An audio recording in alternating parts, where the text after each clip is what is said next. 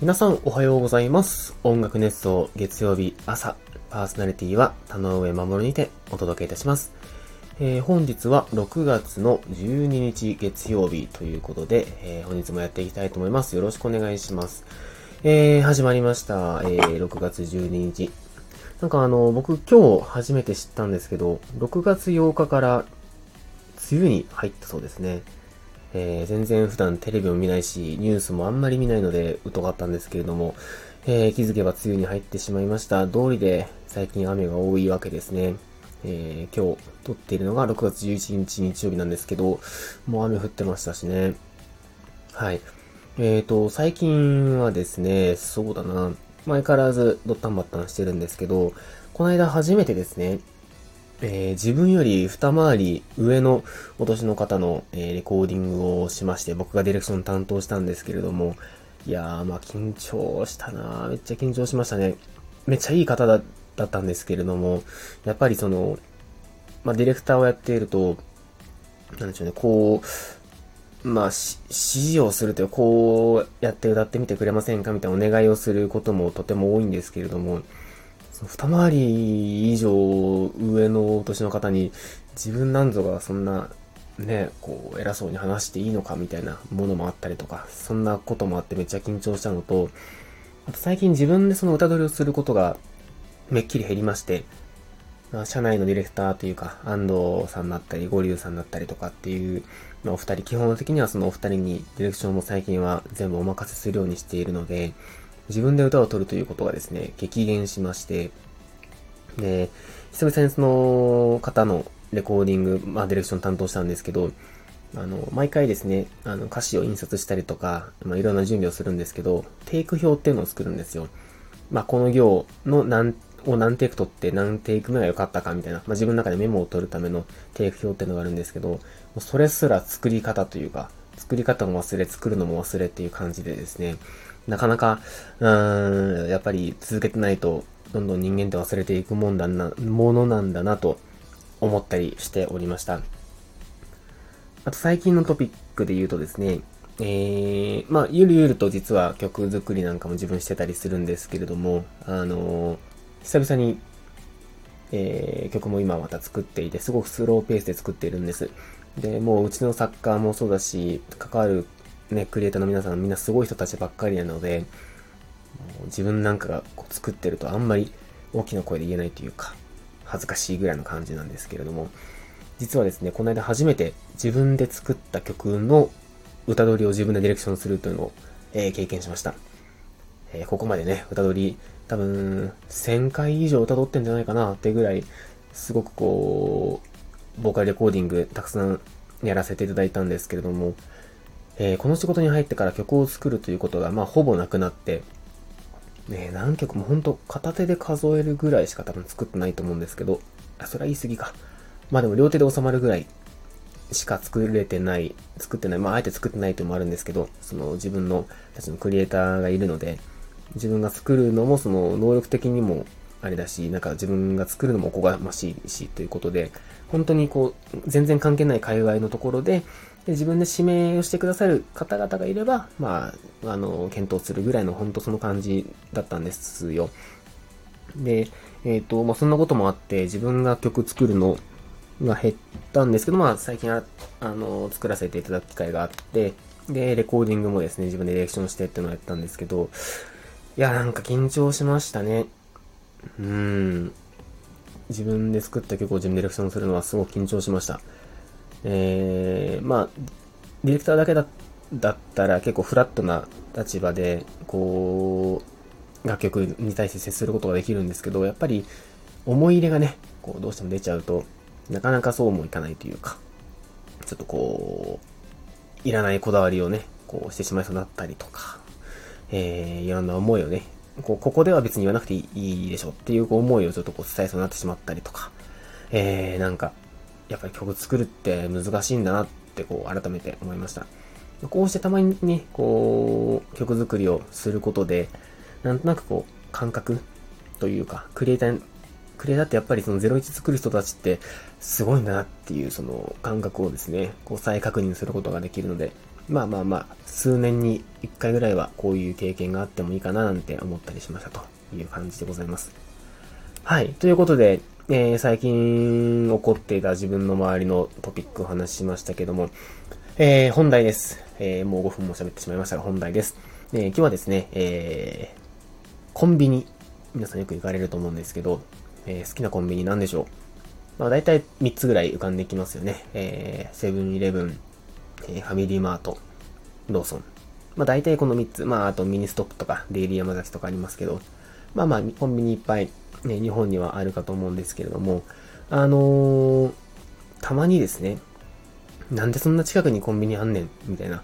えー、ことってないですか？めっちゃ徒歩、えー、30秒とかでまたコンビニがあるとか、まあ、あと道路の向かい側にコンビニがあるとかあるじゃないですか。で、あれ、そういえばなんでなんだろうと思って、あの、ふと、ふとですよ。あの、なんでなんだろうと思って、えー、調べてみました。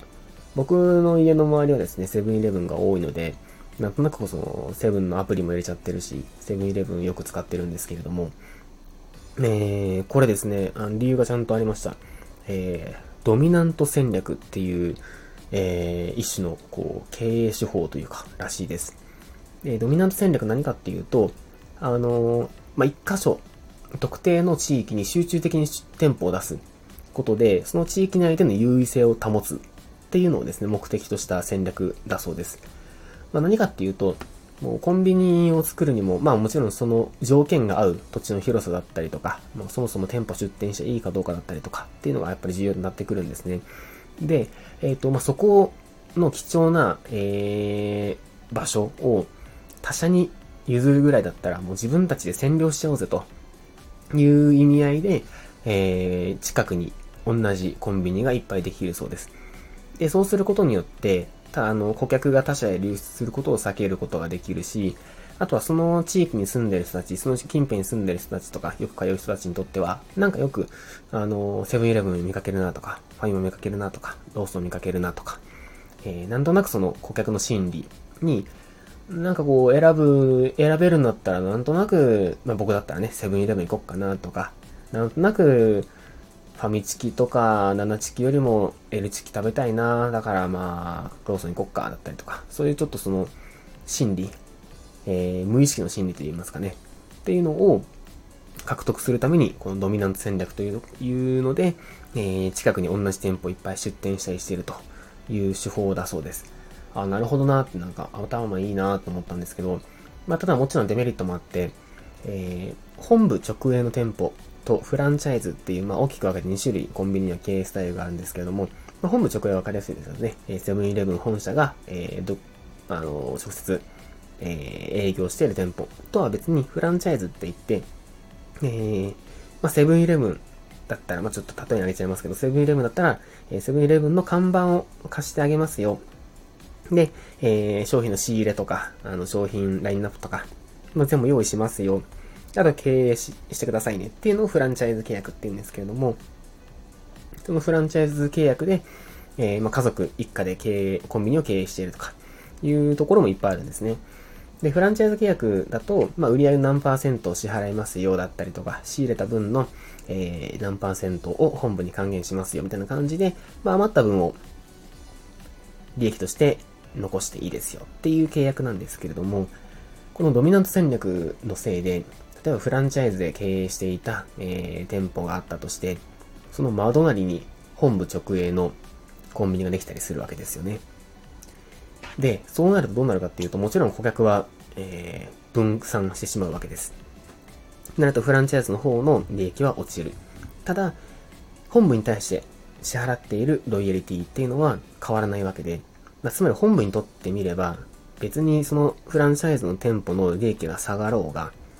ロイヤリティはしっかりもらえるので、あんまりデメリットがないというか、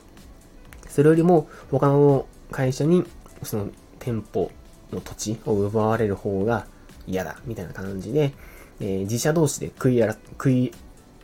潰し合ってるというか、っていう現象が起きたりするわけですよね。それでフランチャイズの方々は苦しんでいたりするということがあったりするそうです。やっぱりコンビニのフランチャイズ経営ってめちゃ大変みたいで、まあ何回かね事件もありましたよね。その24時間営業もやめるべきだとか、なんかその本部 VS フランチャイズの店舗みたいな、いろんな事件があったりしたと思うんですけど、まあやっぱり